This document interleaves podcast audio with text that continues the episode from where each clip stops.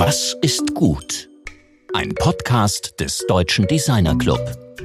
Klimawandel ist Fakt und Transformation deshalb ein Muss.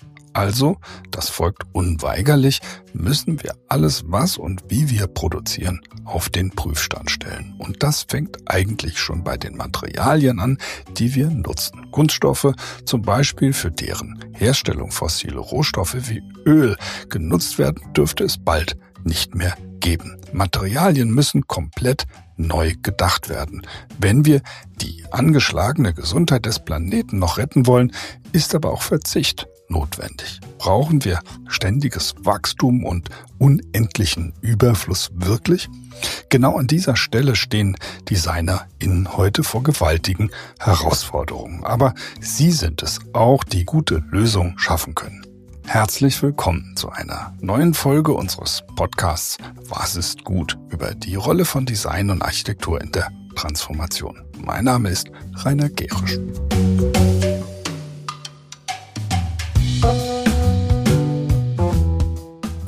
Heutiger Studiogast ist Hella Jongerius. Die Niederländerin lebt und arbeitet seit vielen Jahren in Berlin. Sie gilt völlig zu Recht als eine der bedeutendsten Farb- und Texturdesignerinnen der Welt. Bei ihrer jahrelangen Arbeit als Artdirektorin für Vitra oder mit wirklich riesigen Recycling-Design-Projekten für die niederländische Airline KLM hat sie Schlagzeilen gemacht und zahlreiche Preise gewonnen. Ihre teuer gehandelten Arbeiten befinden sich in den wichtigsten Museumssammlungen dieser Welt.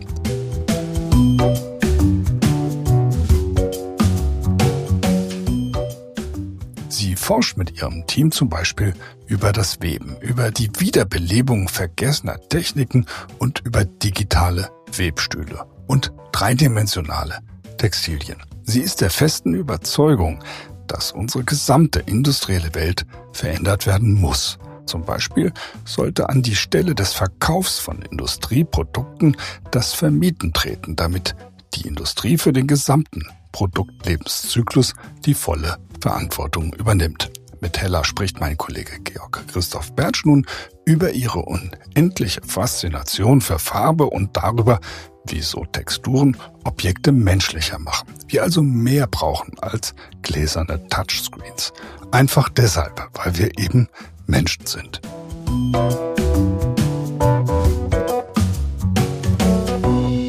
Hi, good to see you, Hella.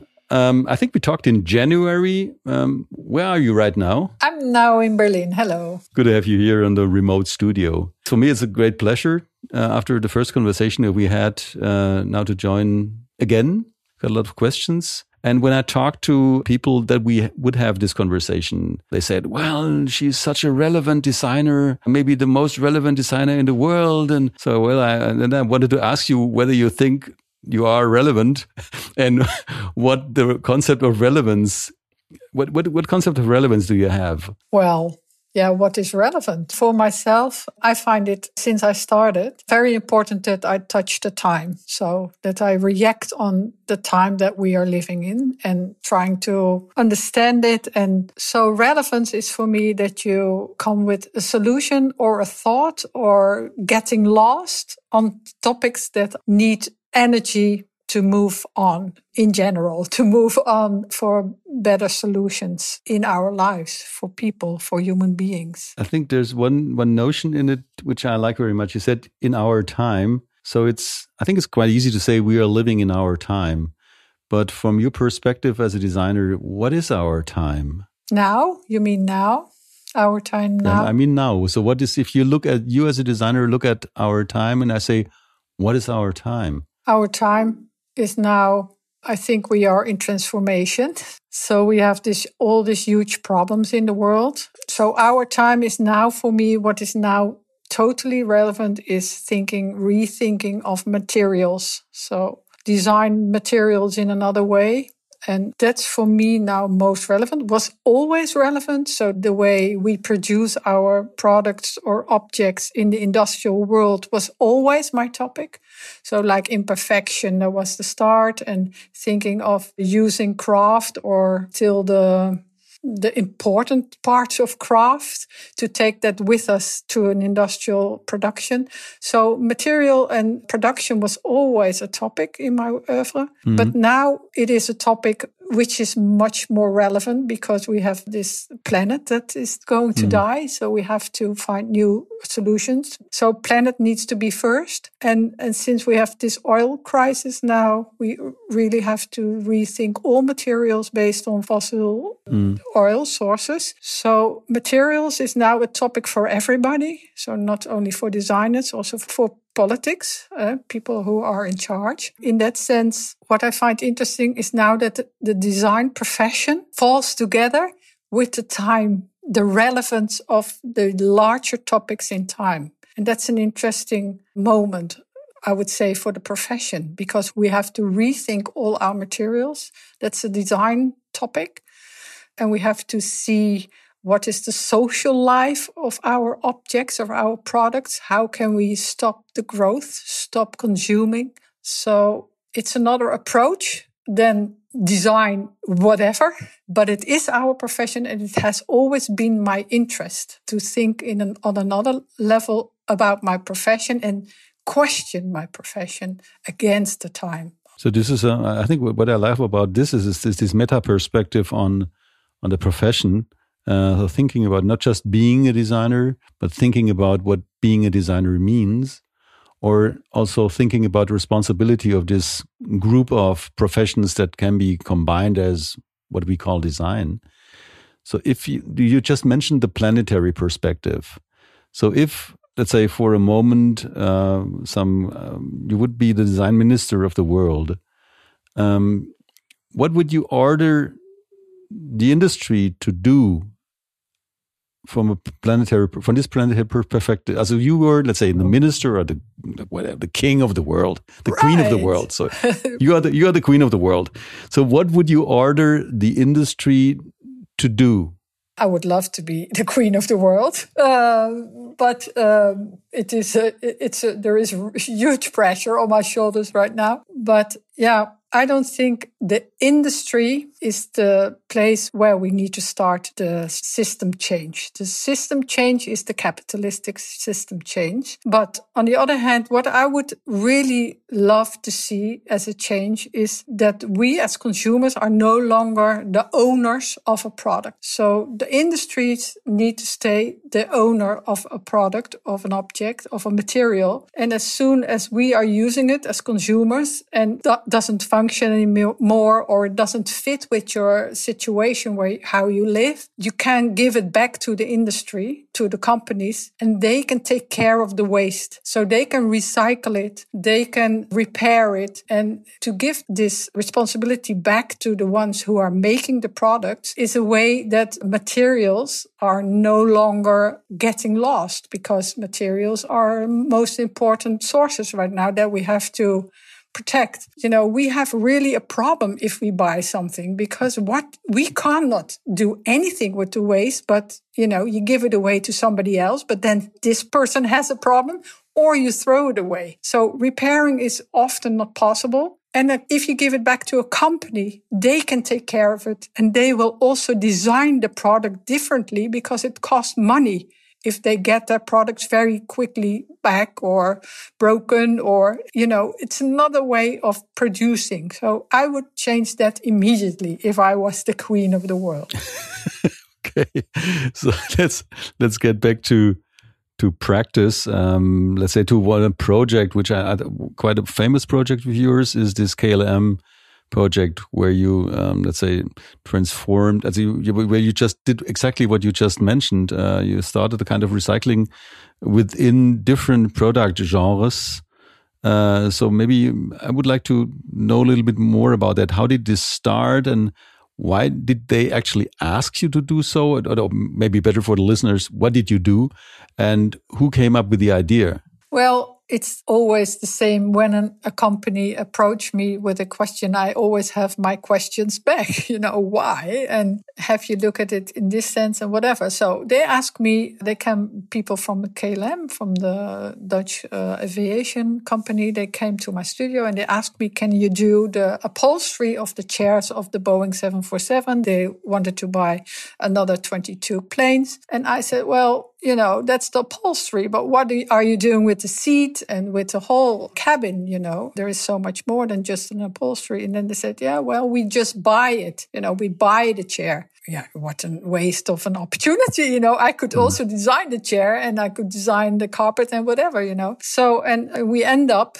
that it was the full cabin because they saw an opportunity. So in the first flights, I couldn't do the first Boeings. I couldn't do it because they already bought the chair. So I could only do small additions. But the second seat I redesigned and the third one too for the 787. And so, yeah, I started to think, how can you add more quality into the materials. That was the main idea to come up with real leather, with wool, with different colors that you each have eh, their own color, but also to use recycle the stewardess uniforms because they received a new uniform and they had a mountain of waste of these blue uniforms of the stewardess, stewards and stewardesses. And so I thought I spin it again and make new wool out of it and I use it in the carpet. So the carpet is a cradle to cradle carpet. Everything was first for business class, but now we rolled it out, the whole idea also for economy. So something like this starts as a very small question. And as soon as you are in contact and you come with quality or with good ideas and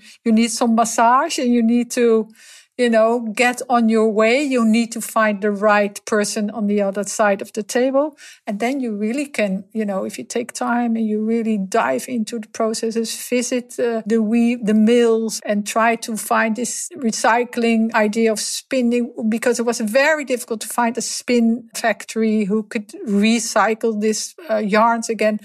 And in the end, you have a journey, and we ended up with an interesting new approach within aviation. It's, of course, with many, many boundaries, but I think it was a good job within the restrictions that I received. I think this, what you just mentioned uh, last, is this um, incredibly regulated industries, uh, safety, security topics. Uh, emergency topics and so on and so health topics, uh, air quality. Uh, so this this brings an enormous complexity into what you just said. It's not just like manufacturing yarn.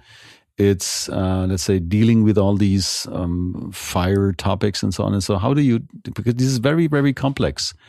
How do you work your way into these kinds of depth um, of of a, of a of the reach of a product like this this this textile that you've been creating there? Yeah, well, to design a new seat, that's very complex, as you said. So yeah, you know, you start just as a naive person, and you know, I'm a beginning, I'm an amateur, and I also come with questions nobody ever asked, and uh, I'm sitting there around a table with engineers, and they all have no clue, and they come with topics that I think, oh Lord, how how can you think this way? You know, so so I'm an alien, they are an alien at the, at the table, and we learn from each other. It's not something you do overnight. So you grow into a topic. I'm making my models by hand. So first I came with seat models, and then you go to the Boeing factory and you talk it all over. And then you know, like, oh no, this part is part of a mold that needs to contain whatever wiring, this or that. And so this whole system of looking at your, uh, this whole topic of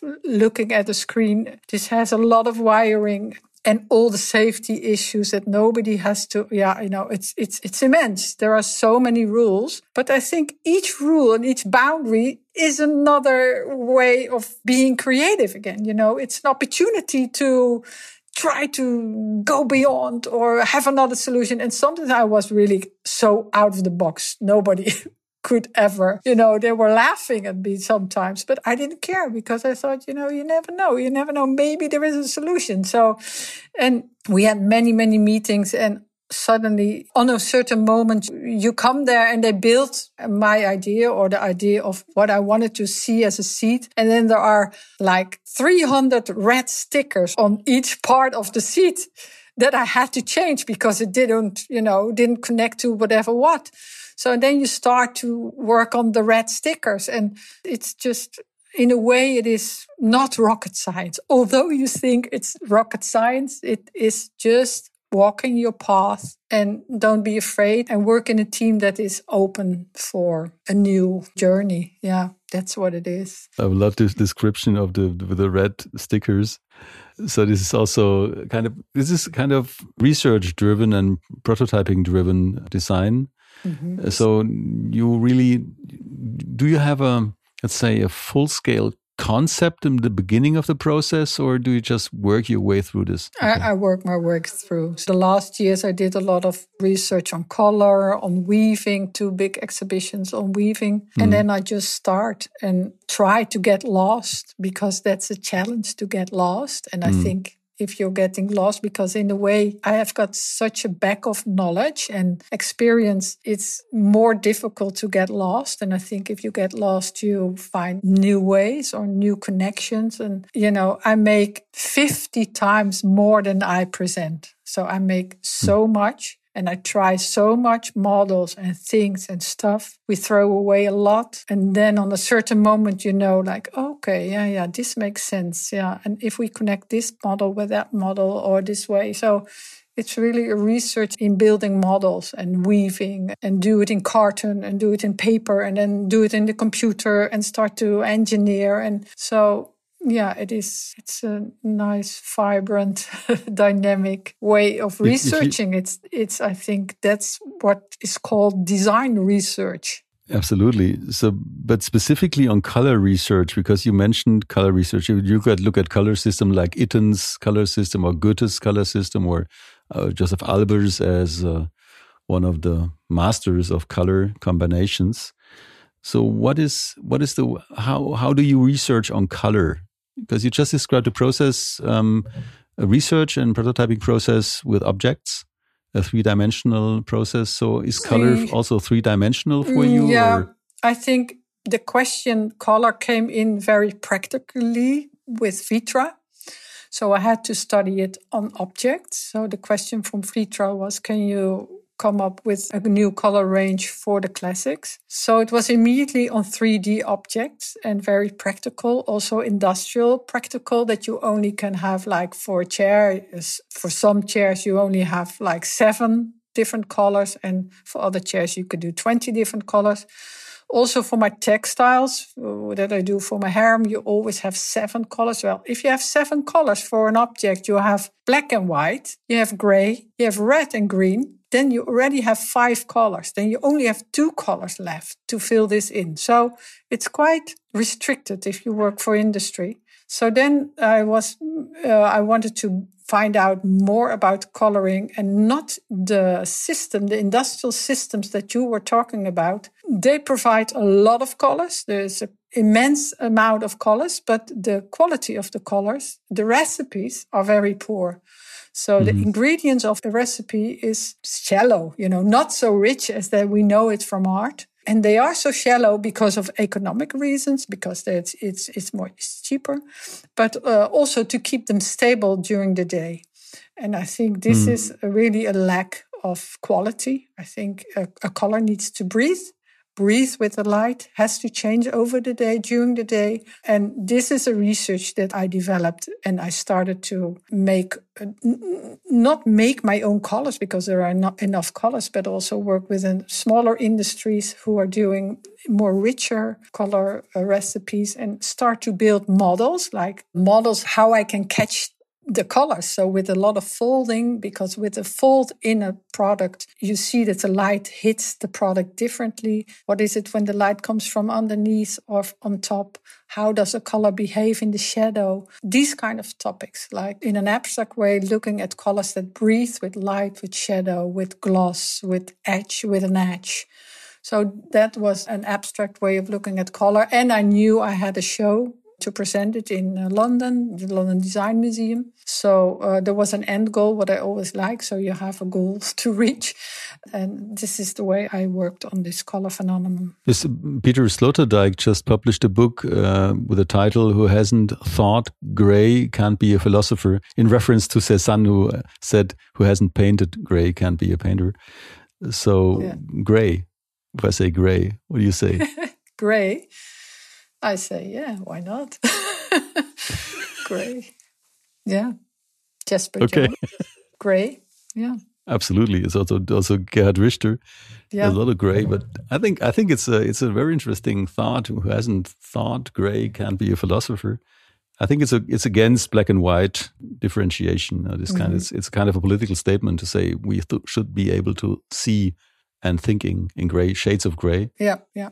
but the thing is, bit, you know, you, if you talk about gray and you talk about black and white, it there is not one white and there is not one black you know there is a world of blacks there is a world of whites and you can make different grays with this black and white starting point so well that's what i wanted to add to this conversation about grays it's a little bit in the direction of malevich uh, yeah, yeah.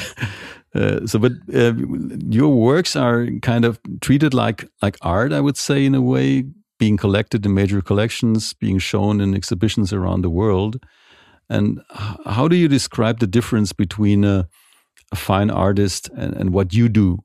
I mean, you're working with the same material, but you're evidently a designer. I would say you're definitely a, a industrial designer.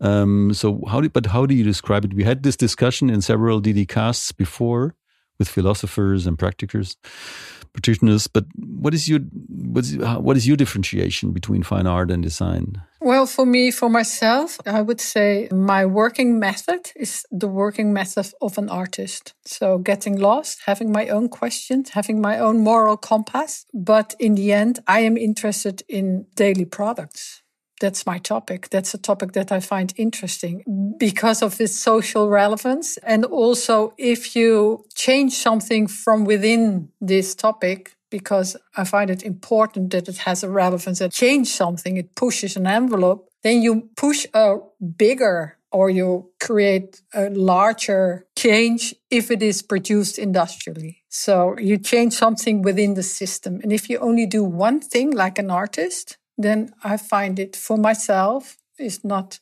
compelling. Yeah, I have another a goal that I find well, interesting. It's a very clear answer here. Uh, but for me, it's important to just like to compare it also to other perspectives and um, the relevance of also the, the, the, relevance of a decision in industrial design takes us much further. So if you do a, say better good decisions in big series, make an impact that's, uh, on the that's, world that's obvious. Yeah, much yeah. bigger impact than a painting. Yeah.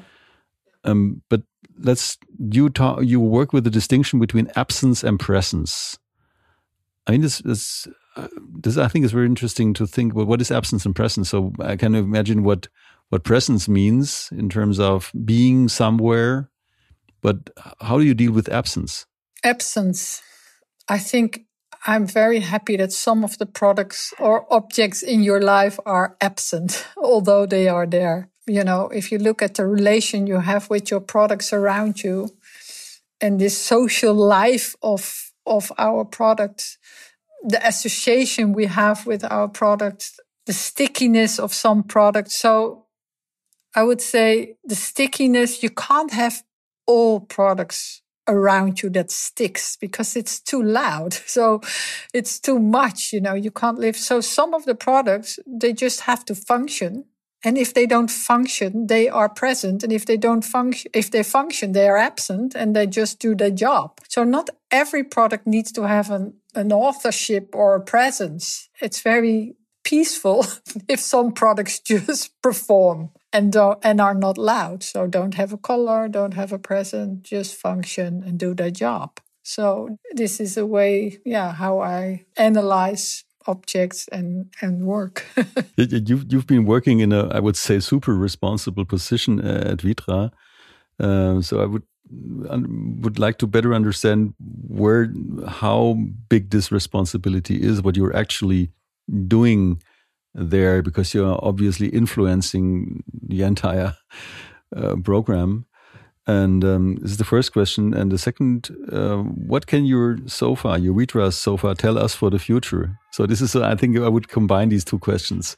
Okay. Yeah, for the job I was doing for Vitra, because you know, I built up this color and material library. So mm. a, a, concept to create an interesting color world and for the classics, but also for the relevant, for the contemporary designers. So it is a system that I left behind and, and I built up a textile group of materials for them. I left it behind because I think, you know, I'm not there are also others who can take care of this model that I built. And I'm also the last years, I'm no longer interested to work for industries. So I left the hmm. industries behind because I don't believe I can add something to the systems. Just making new products, I'm not interested in. So only if it really is an interesting question, but I don't get interesting questions, to be honest. Um, so I left it behind. I'm still in the sustainability board of Vitra. So we are rethinking of how to deal with this new approach on materials and uh, beyond greenwashing and really do it very serious. So we we are we are already for two years in a very serious program to rethink on all objects within the program of Vitra.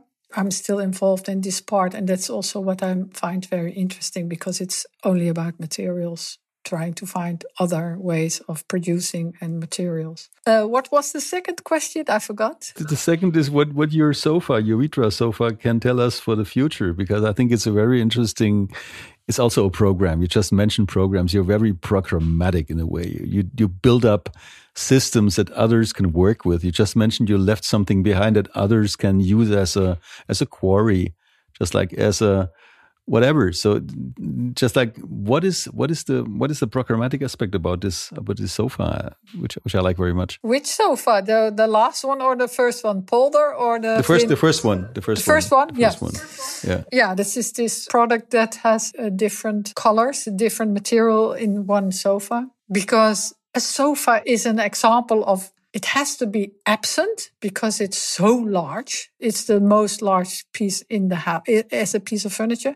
So it needs to be absent, but it can be present a bit more than just a block of foam. So it is quite difficult to reach uh, an interesting approach for a sofa. And this one I did with this whole idea of asymmetrical and different materials, different colors, different materials to have to come with a yeah more interesting uh, way of looking at. We also to help consumers because if they have saved the money to buy a sofa and then this person in the store says and what kind of fabric would you like to have and then everybody's like oh my god fabric you know what do i know about fabrics just do black or, or red and make it in wool and for the rest nobody knows so uh, that's why i wanted to mm, come with a palette collection of fabrics on one sofa. And I think it was also right in time, was the right timing. And when we approached it in Milano,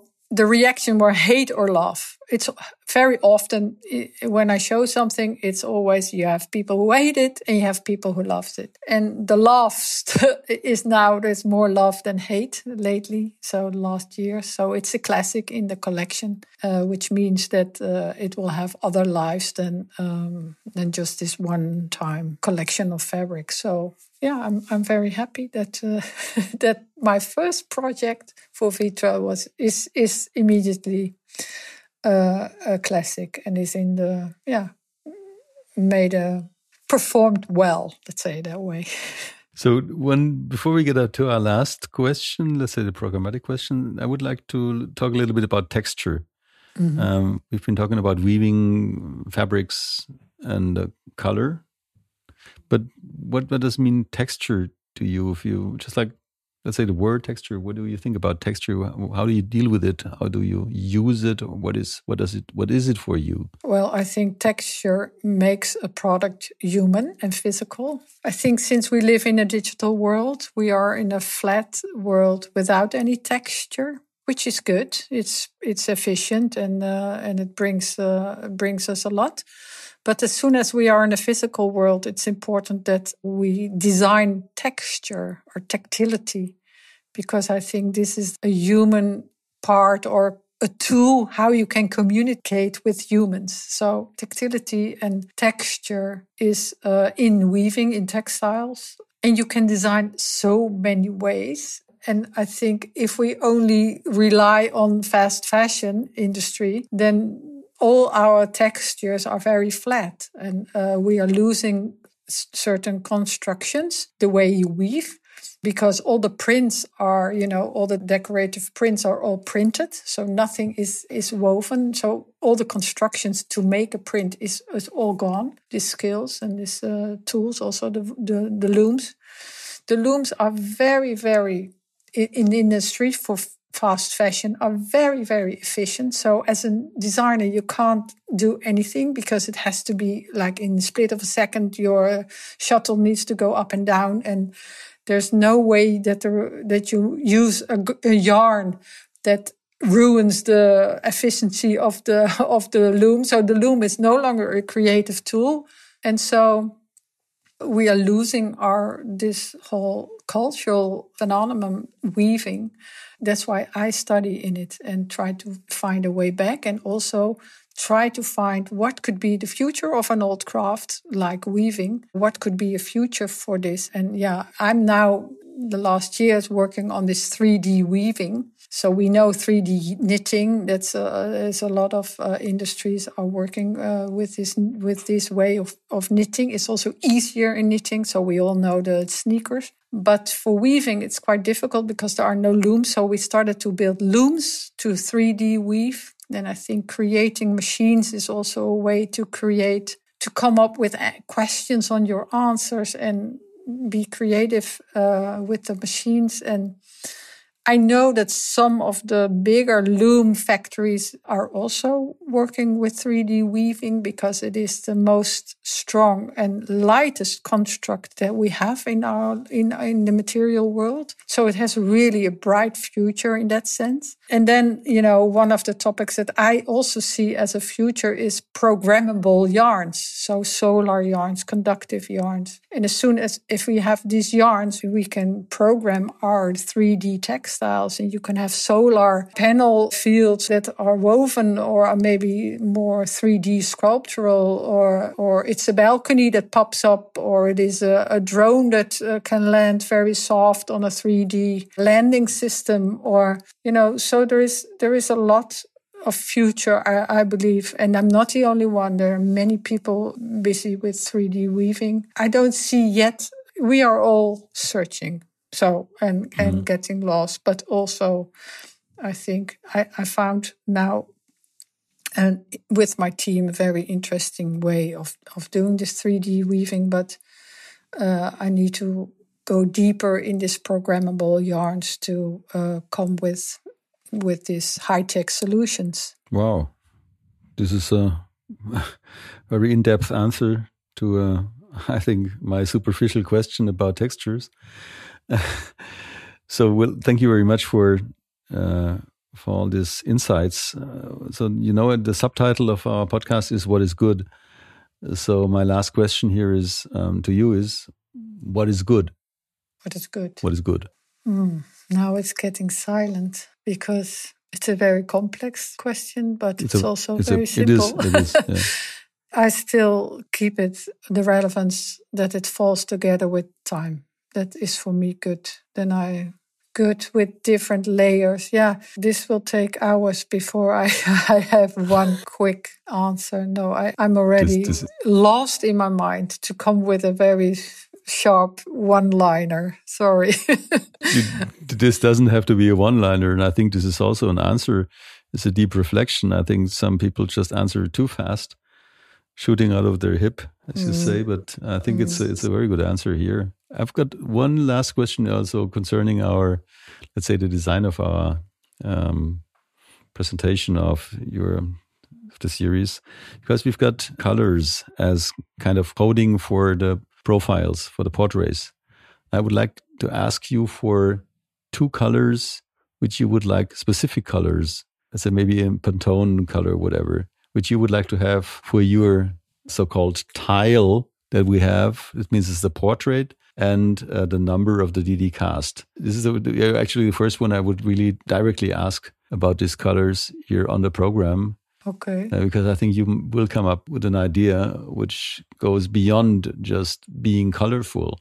Mm-hmm. If this is okay for you, I would just like. Well, yeah, question. you know, you know that I did wrote this book with Vitra about uh, colors, and the title was "I don't have a favorite color." So your question is very, very brave. So that now I need to know before I can say what is what is my color. Is the tile from ceramic made no, from? I, I will I will I will send you a sample and oh. uh, this, this podcast uh, so you can you can make a choice how you um, how you would like I, to yeah i need to see what is the material does it is it has a glow or what are the edges uh, yeah. so you know a color fits to a certain product i don't have this favorite color i can't do it like this i need to see the product so okay so, sorry thank yeah. you you know, what other answer could you have given after this conversation? We're going to get along somehow. I'm, I'm sure. And our listeners will see what comes out of it. Good. So, Good. Thank you very much again. You're very welcome. It was a pleasure. You're very welcome. Das war Georg im Gespräch mit Hella Jongerius. Für die kommende Woche planen wir eine Sendung mit der Politikwissenschaftlerin und Hochschullehrerin Nicole Deitelhoff und dem Leiter des Frankfurter Museums für angewandte Kunstprofessor Matthias Wagner-K. zum Thema Design und Demokratie.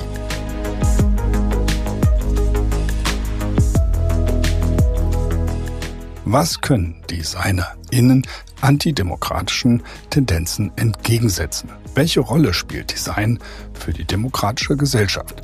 Welchen Einfluss hat Design auf Partizipation, demokratische Prozesse und die notwendige Streitkultur? Und wie können DesignerInnen aktiv demokratische Politik stärken und mitgestalten? Diese Fragen stehen auch im Mittelpunkt der Bewerbung der Region Frankfurt-Rhein-Main um den Titel World Design Capital. Anlass genug, um hier die Diskussion, die wir bereits auf unserem Konvent Design für Democracy im März diesen Jahres ausführlich mit Workshops und Beiträgen aufgenommen haben, fortzusetzen. Ich bedanke mich sehr herzlich für eure Aufmerksamkeit und freue mich jetzt schon auf ein Wiederhören in der nächsten Woche. Bis dahin, alles Gute, eure Dedicast Redaktion.